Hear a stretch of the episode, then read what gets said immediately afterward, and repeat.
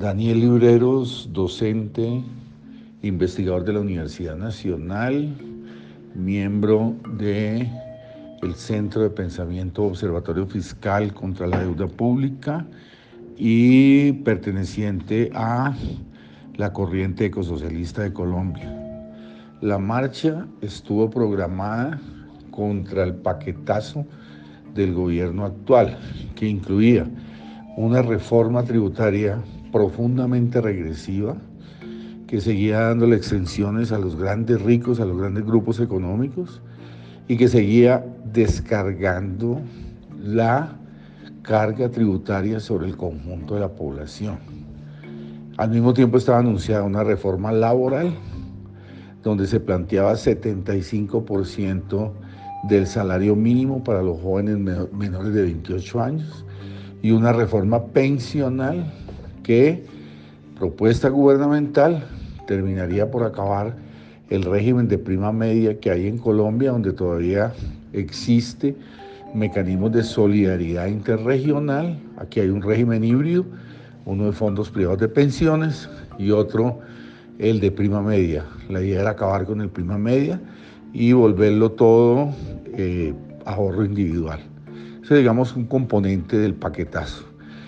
Pero eso se combinaba igualmente con eh, el abandono del gobierno del tema de la implementación de la paz. Un gobierno que desde que llegó no ha hecho sino escamotear los acuerdos de La Habana, que ha alegado que no tiene presupuesto, que ha abandonado por completo las responsabilidades del acuerdo en el marco territorial, en las zonas marginadas, la promesa de haber devuelto a los colonos o haberle formalizado propiedad en vastas zonas del país, al igual que al movimiento campesino darle una parte de un fondo de tierras que no era una reforma agraria, sino una forma residual que de alguna manera compensaría muy parcialmente el tema de la concentración y el latifundio de la tierra.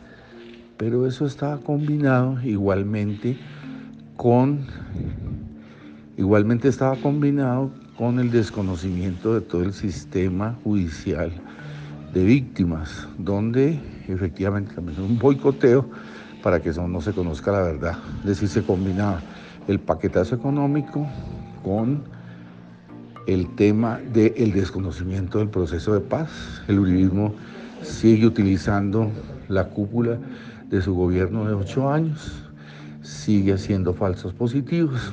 Hubo un bombardeo donde murieron 18 niños en el Caquetá. Lo escondieron ante la población. Eso causó la caída del ministro de Defensa, pero igualmente era un malestar muy fuerte en la población. Debo decir un tema final.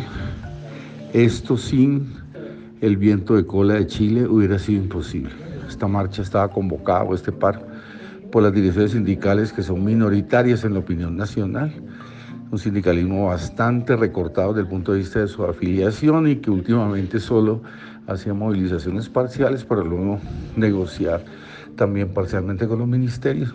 Y resulta que con lo de Chile, lo del paquetazo se activó y estamos presenciando una marcha donde en Bogotá salieron aproximadamente 300 mil personas, todas las ciudades capitales del país se llenaron y un tema final que quiero denunciar.